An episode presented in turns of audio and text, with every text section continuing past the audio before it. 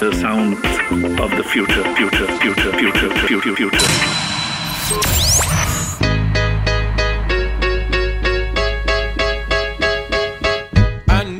Hola, ¿cómo están? Bienvenidos a un nuevo episodio de Por 100, un podcast sobre la banca digital y las fintechs, traído por ustedes por GetSherpa. Mi nombre es Mijael Feldman y si te gusta este podcast te puedes suscribir y activar las notificaciones para no perderte ningún episodio, además de apoyar el programa. Ahora sí, acompáñanos a multiplicar. En el capítulo de hoy vamos a hablar sobre la bancarización en Perú, sobre todo lo que está pasando en la industria financiera en Perú. Nunca habíamos tenido un invitado de, ahí, así que estamos súper contentos de tener hoy día a Natalia Martinelli, Product Manager de Banco Crédito Perú. Bienvenida Natalia, ¿cómo estás? Súper, súper bien, mija. Gracias. Ya diciembre, qué rápido se pasó el año. Es una locura por todos lados, sobre todo en la industria del banca que estamos en cierre. Pero nada, alegre porque acá en Perú ya empieza a salir el solcito, así que looking forward al, al verano. Buenísimo, buenísimo.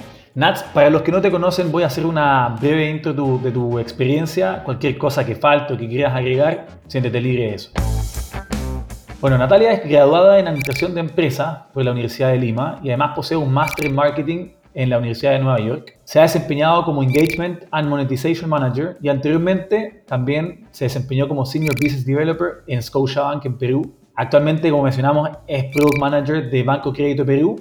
Ahí nos va a estar contando más de, todo lo que están haciendo. Como temas entretenidos, es fanática de los documentales. Hoy día está viendo dos, Our Universe y Our Father, ahí para los que estén buscando recomendaciones de cosas entretenidas. Y adicionalmente, Natalia es profesora de baile. Así que ahí, Nats, cuéntanos un poco baile, ¿de qué tipo de baile haces hoy día o qué, qué, qué significa ser profesora de baile? A ver, yo empecé bailando hace muchos años.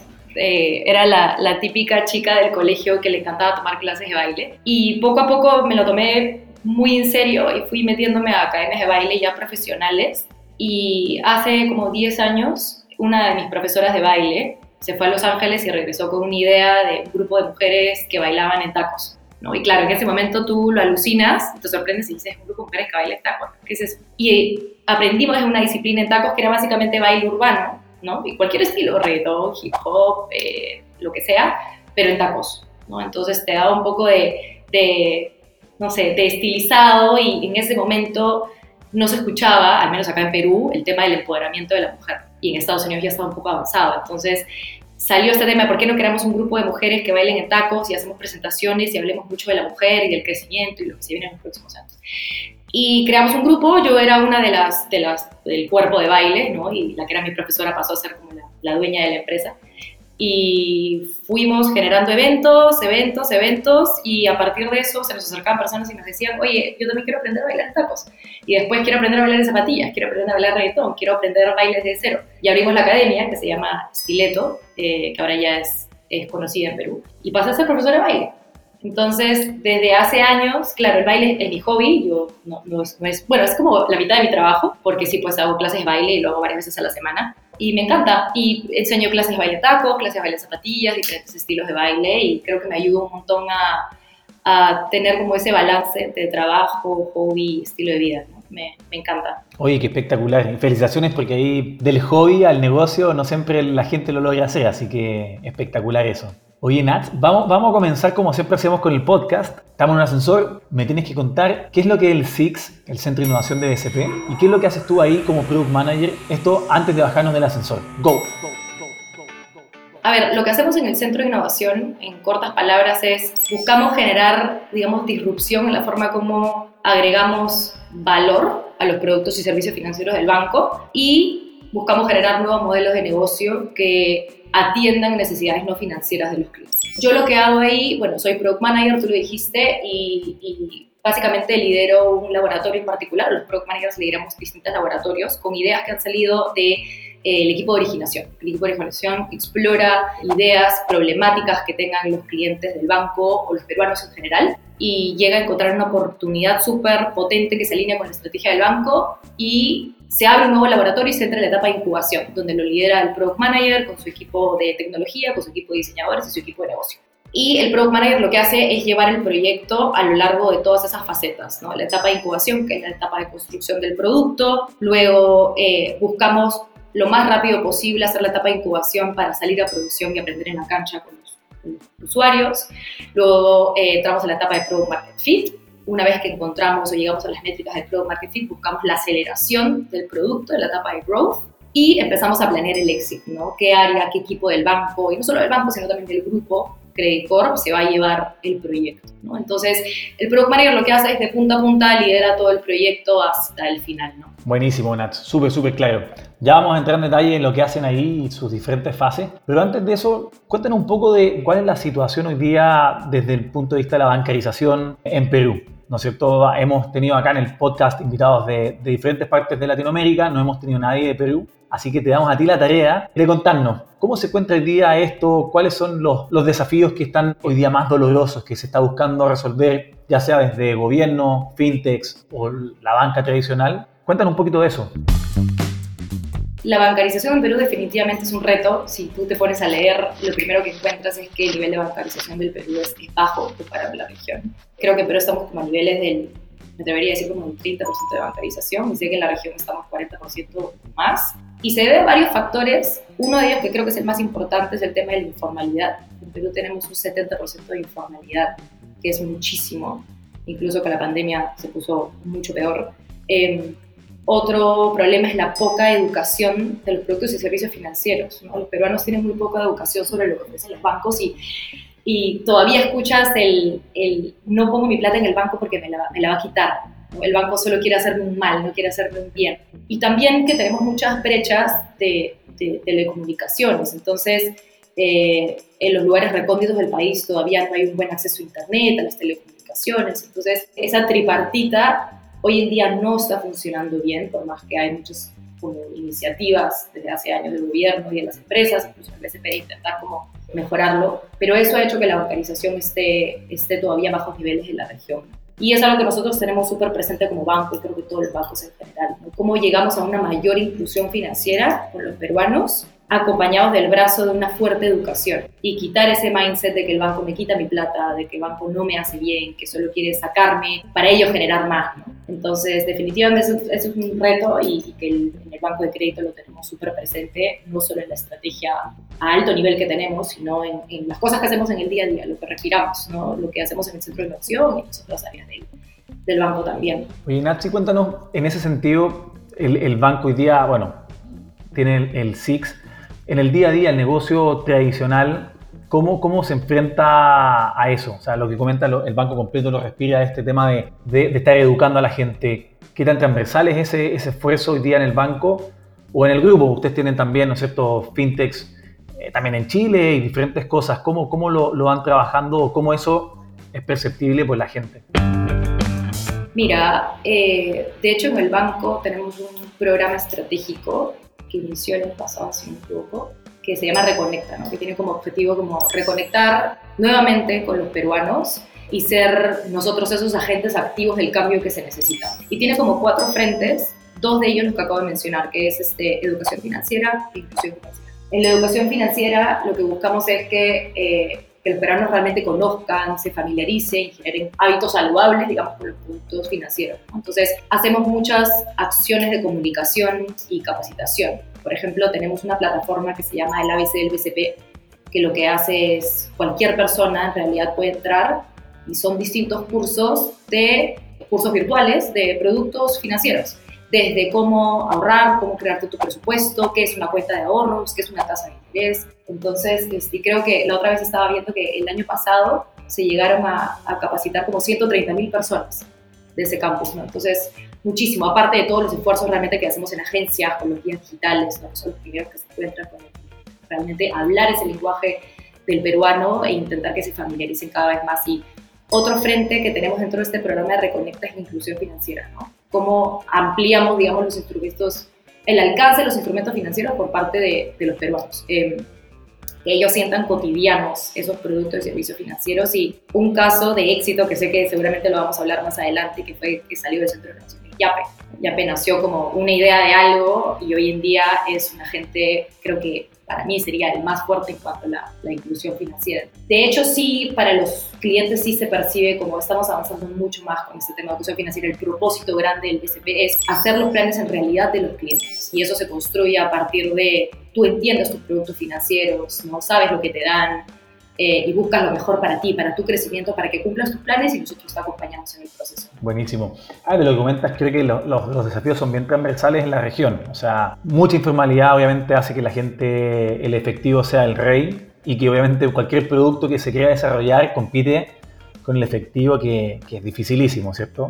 Ahí en ese, en ese, en ese punto vamos, vamos entrando a de, de, lo que es Perú, vamos, BCP, vamos luego, profundicemos al SIX, este centro de innovación que, que ustedes tienen. ¿Cuál es la misión de, del SIX? ¿Qué tanta libertad tienen ustedes para poder desarrollar productos que están fuera de, digamos, de, de BCP como la colonia y ustedes son, es el reino y ustedes son las colonias que van probando cosas? ¿Qué tanta conexión tienen ustedes con, con el banco en general?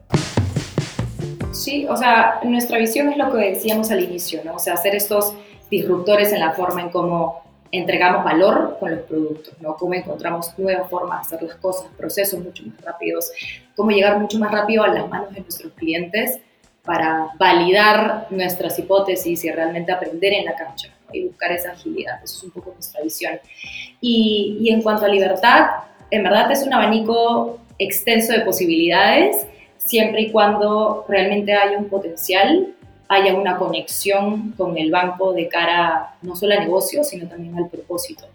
Hemos explorado un montón de ideas como lo que se conoce como Helpers eh, o TaskRabbit ¿no? en Estados Unidos, una plataforma donde podemos juntar eh, eh, personas del servicio del hogar y que para el peruano sea fácil encontrarlo desde una sola plataforma, hasta eh, plataformas como por ejemplo Ando, que permite que los usuarios que no tienen una tarjeta de crédito, no tengan un préstamo, sigan una serie de retos que los permita tener un comportamiento financiero saludable y que puedan obtener su primera tarjeta de crédito. Entonces, siempre y cuando esté alineado con el propósito del banco y demostremos que sea el momento de hacerlo, anticipándonos a esos retos que está pasando y encontremos una posición del BCP de realmente avanzar este proyecto, se puede hacer. No todo lo que hacemos es estrictamente pegado a productos y servicios financieros, sino que también llenemos esas necesidades no financieras que puedan tener los clientes. ¿Y ahí cuál es la relación con el banco o quién está? Me imagino que hay un directorio en base a eso que comentas que, que se apruebe.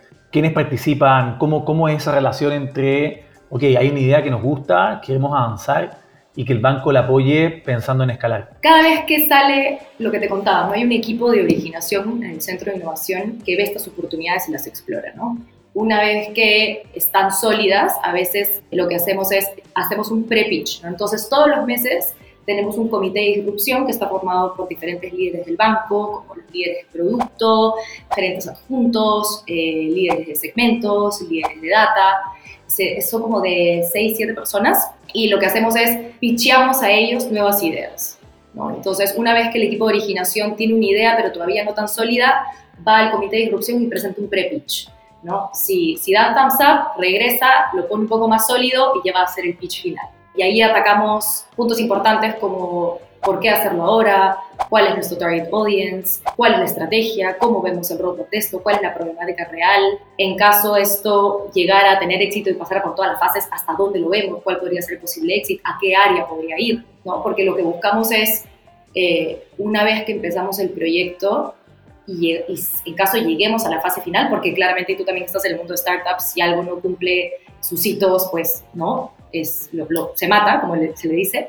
Eh, lo que buscamos es, en caso tenga éxito, realmente no entregar solo el producto y decir, toma y ya está y no crezca, sino para qué hemos invertido, para qué el comité de disrupción nos ha dado presupuesto para que una fase, sino entregar todo completo. Entregar la estrategia, la operación, lo comercial, el equipo, todo, y para un área destinada del banco.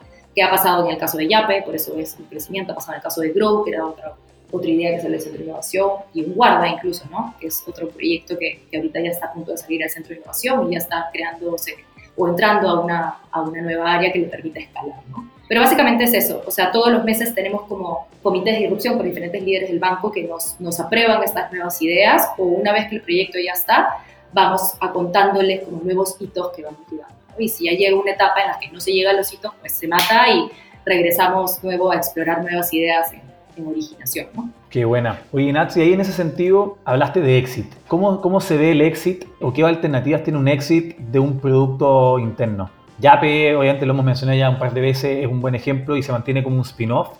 Eh, ¿Qué otras alternativas tiene un producto que sale de, de este centro de innovación? Mira, pueden haber temas como spin-off, como en el caso, como tú dices, de Yape, que digamos es como ahora un, un área aparte, es como ¿no? un, un, neobanco dentro del BCP.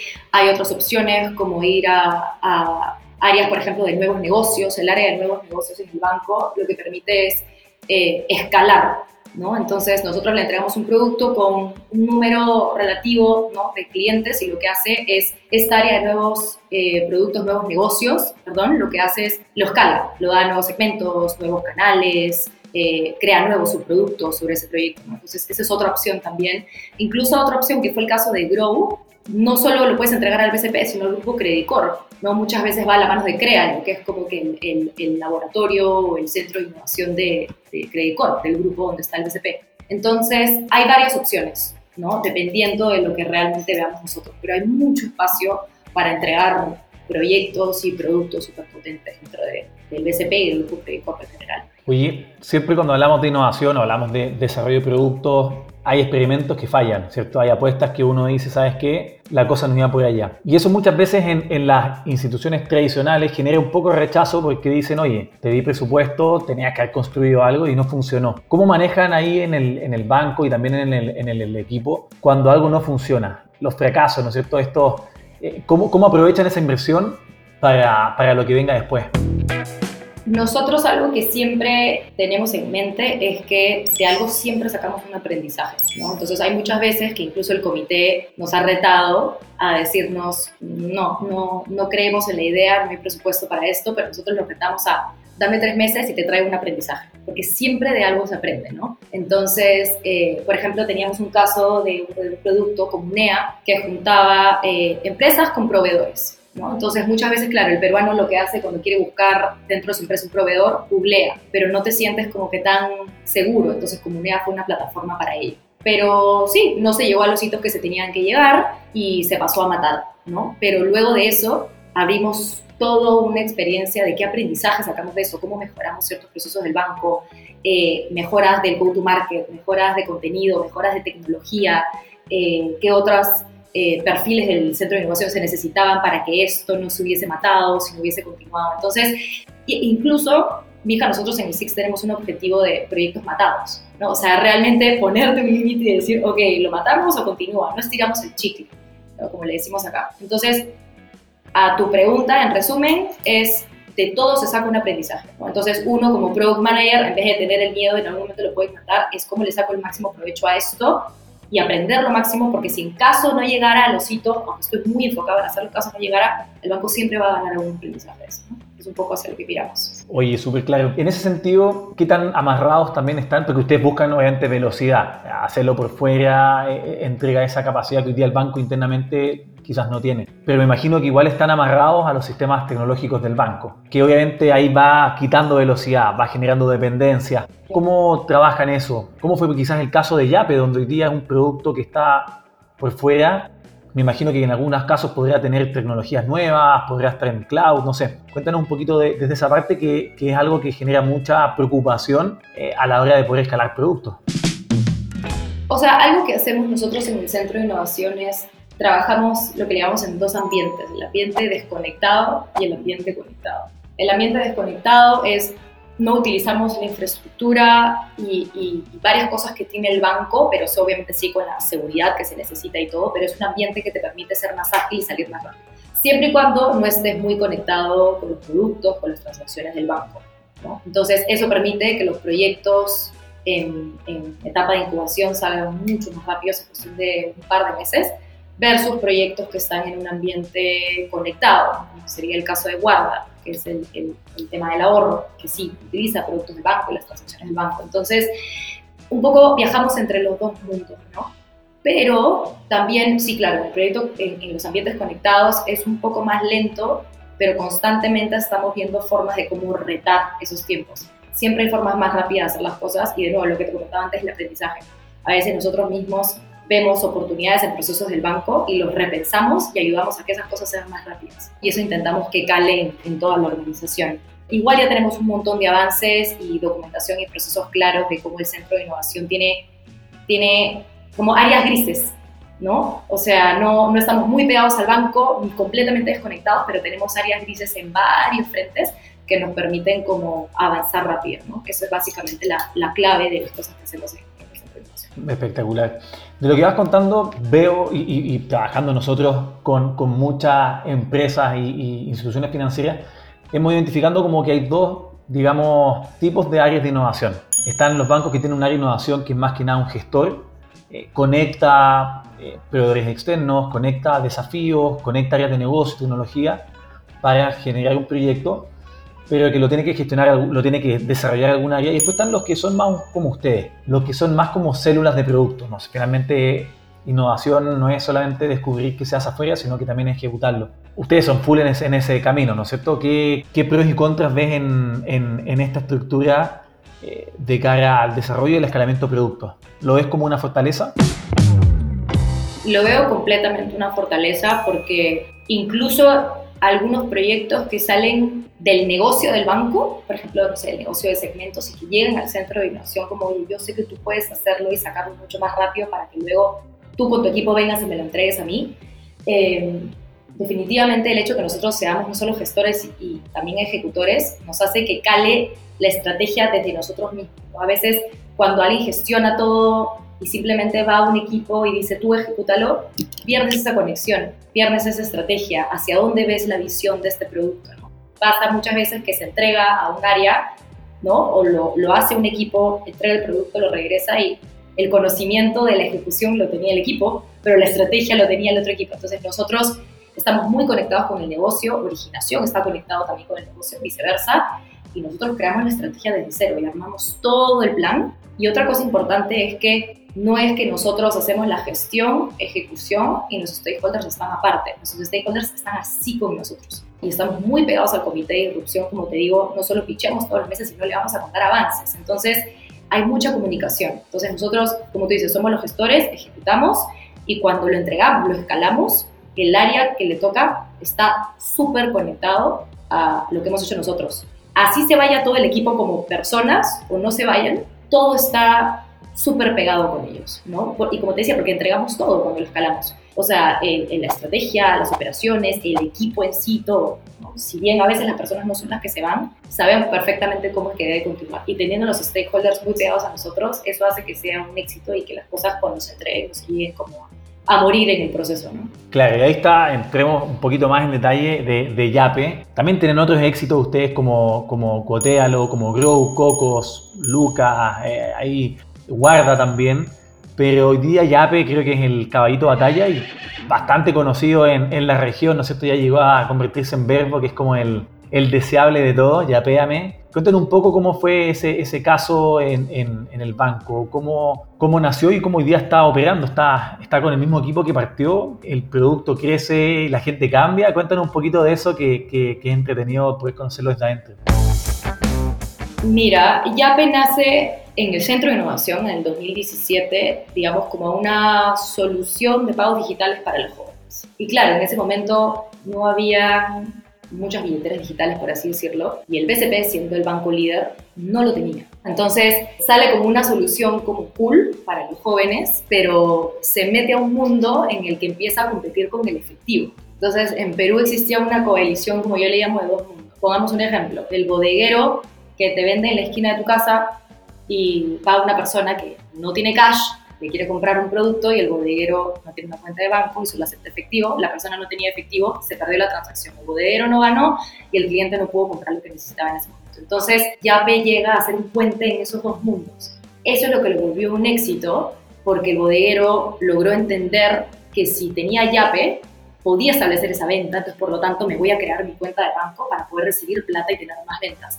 Y para la persona era, ya no tengo que manejar cash, porque también algo que le preocupa mucho a las personas aquí en Perú es que el nivel de delincuencia es alto, entonces tú no quieres cargar con absolutamente nada en la billetera. Entonces, eso es lo que vuelve un éxito. ¿no? Porque muchas veces se dice, oye, Yape quiere competir con las transferencias, eh, las transferencias, las transferencias interbancarias, no, compite con el efectivo, 100%.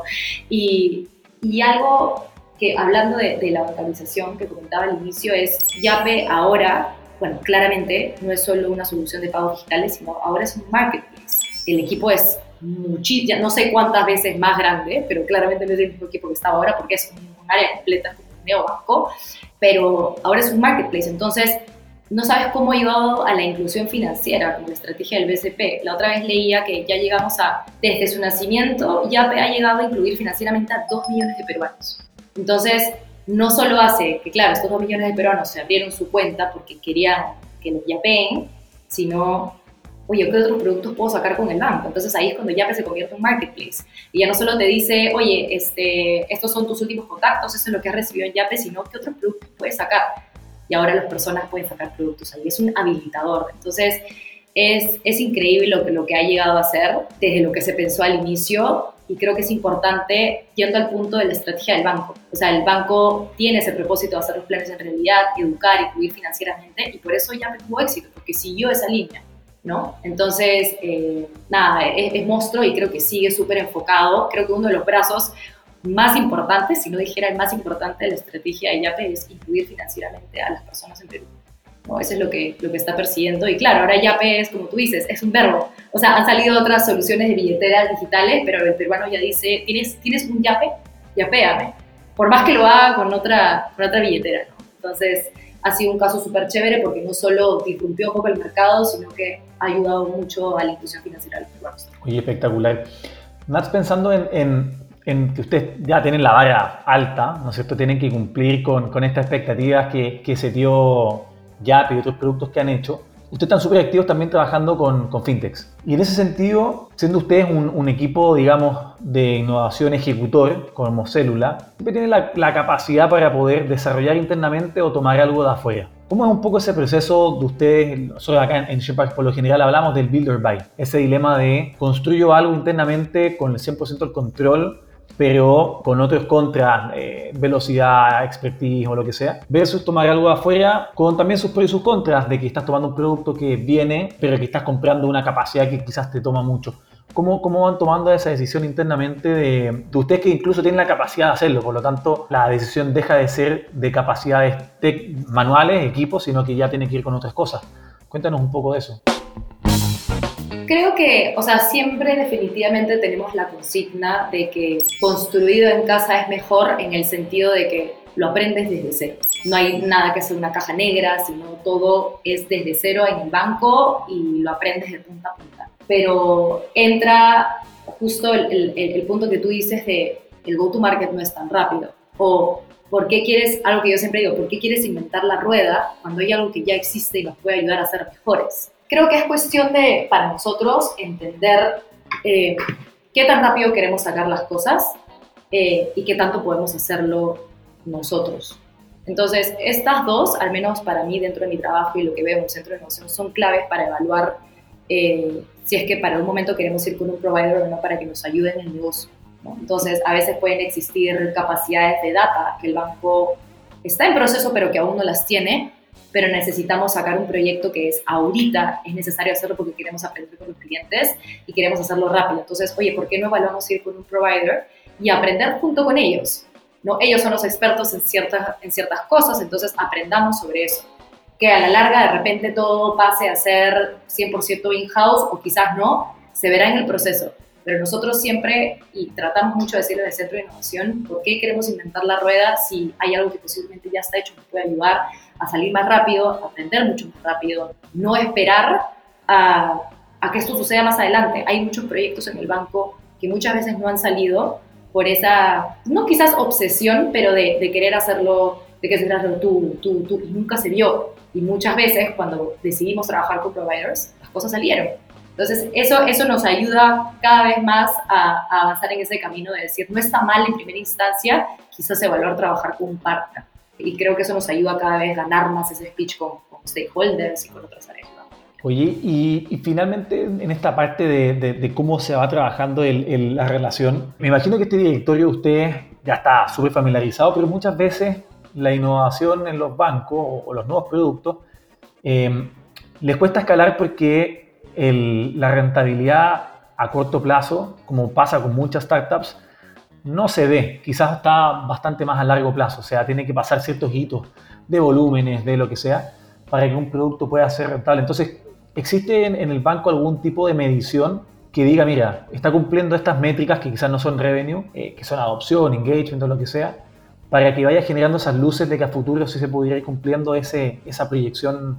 Finalmente es todo dinero, ¿no es cierto? Todo tiene que ge- generar bottom line en alguna, alguna parte. Sí, totalmente. Eh, incluso yo misma también he visto proyectos donde, claro, vas a pichear y a primeras luces es como, no sé dónde va a caer el retorno del banco ahorita. Tengo hipótesis, pero no sé dónde caería, lo voy a ver más a futuro. Pero sí sé, por ejemplo, y, y- y lo tenemos muy presente, el banco de crédito, por un lado, claro, te podría pedir cómo a la larga me da resultados el negocio, pero también cómo me va a mejorar la experiencia del cliente, cómo me va a mejorar la cotidianidad. Esto va a hacer que cada vez más usuarios entren a su banca digital, sí, y por lo tanto eso me va a dar mucho más miradas a otros productos, más transacciones, entonces no, no solo vemos el, el- el- el, digamos, el dinero netamente pensando en el largo plazo o la rentabilidad, sino cómo le pegamos, o como lo que vamos a hablar, el tema de la inclusión financiera, ¿no? cosas que, que para ti ahorita no son tangibles, pero tú dices, eh, con esto sí podemos avanzar. El banco puede ser más cotidiano, podemos generar mejor experiencia con los clientes. De ahí hablas un poco de principalidad, podría dar un poco de principalidad, sea, que los clientes saquen sus productos a nuestro banco, vengan a nosotros, mayor vinculación.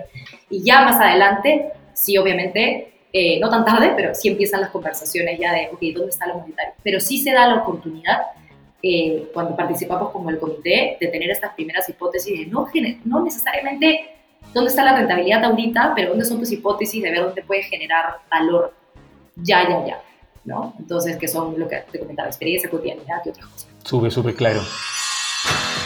Ahora vamos a pasar a la, a la siguiente sección, que es una que nos gusta muchísimo, que se llama Futurología. ¡Ay, Dios! ¡Es el futuro! Y aquí la idea es que tú nos puedas contar dónde ves la industria financiera en los próximos 10 años. Te puedes poner la, la volada ahí, puedes poner la idea que tú quieras. Eh, esto lo grabamos, la idea es poder revisarlo en 10 años más, a ver qué tan aceptada estuvo tu visión de los servicios financieros en los próximos 10 años. Así que aquí, adelante, tienes rienda suelta. Creo que es simple, o sea, yo lo veo como, creo que todos tenemos que llegar a ser bancos 100% digitales. Y oh, suena hoy día como, oye, pero hoy en día sucede, ¿no? Pero no, realmente tienes que llegar al banco a recoger tu plástico, no la tarjeta, o sea, siempre hay puntos donde tú quieres solucionar algo desde tu casa, pero te dicen, este problema en específico tienes que ir a agencia a solucionarlo, tienes que ir a la agencia donde abriste la cuenta. Entonces, realmente para mí, donde yo la veo, es que todos vamos a tener que ser absolutamente todos los procesos, los productos, todos 100% digitales. Porque de ahí nos va a pasar una siguiente pandemia que de la noche a la mañana nos encerraron en la casa y no teníamos qué hacer con nuestros productos. ¿No? Entonces, así es como la veo. En verdad, súper simple, 100% digitales y creo que eso es un reto muy importante de los bancos, de mirar hacia ese mundo de innovación porque se nos viene encima, ¿no? O sea, las fintechs a raíz de la pandemia han volado porque es como que es un terreno fértil para ellos, ¿no? Para nuevos players ingresar porque ven esas necesidades que los bancos no están cubriendo. Entonces, ahí los bancos tienen que empezar a anticipar y empezar a pensar en, en, en cómo llenan esas necesidades para que estas nuevas fintechs o neobancos que quieran entrar no, no capturen todo. O más, cómo conviven todos en el mismo momento. ¿no? Te decía, acá la bancarización en Perú es, es, es poca, entonces hay harto, harto, harto por hacer y, y trabajar todos en conjunto para darle lo mejor al cliente. Pero en resumen lo veo todo 100% digital, o sea, que la persona no tenga que interactuar absolutamente nada, hasta ni con una persona. ¿no? Hoy hemos crecido un montón y la pandemia aceleró, pero creo que hay todavía un montón de oportunidad para apretar los procesos del banco y hacer que todo sea sin nadie en medio, ¿no? sin un humano incluso. Buenísimo eso que comentas, que, que por lo general la gente que no está muy metida en, en la industria se olvida Claro, la digitalización, como bien comentaste, no es solamente hacia adelante, sino que es atrás. Los procesos, o sea, que el, que el hipotecario no tenga que haber alguien poniendo las cosas a mano, sino que hayan cosas ya automatizadas o digitales. Y ese es el reto más grande, los procesos, o sea, es lo que, lo que el cliente no ve, ¿no? Pasa también con mi familia, que me dice, oye, pero ¿por qué esto no lo puedo hacer desde mi celular? Y es como si supieras todo el proceso que trae detrás hacerlo, ¿no? Pero es parte emocionante de cómo hacemos que el banco cada vez sea más ágil, y fluye mucho más. Espectacular, espectacular. Bien, Nats, hemos llegado al final del episodio. Antes de, de, agradecerte, la gente siempre nos pregunta cómo se pueden poner en contacto con los invitados. En caso tuyo, ¿cuál es el mejor canal para poder hacerlo? Eh, me pueden buscar en LinkedIn. Soy súper activa ahí, no activa tanto eh, posteando, pero me encanta mucho leer, me encanta mucho conectar con personas, así que me pueden buscar como Natalia Martínez en LinkedIn y feliz de, de poder conectar con ustedes. Buenísimo. Nats, te agradezco muchísimo por el tiempo que nos dedicaste, la, la súper entretenida conversación. Estoy seguro que los, los, oyentes van a llevarse ahí varios insights súper interesantes de, de, lo que está pasando en Perú. Y nada, felicitaciones también por lo que están haciendo. Esos casos de éxito son, son pocos los que bancos pueden jactarse de tener. Así que sigan haciendo las cosas súper bien. Y bueno, mucho éxito y un placer haber tenido en el episodio. Igualmente, mi hija, muchas gracias por, por el espacio y por, por la oportunidad.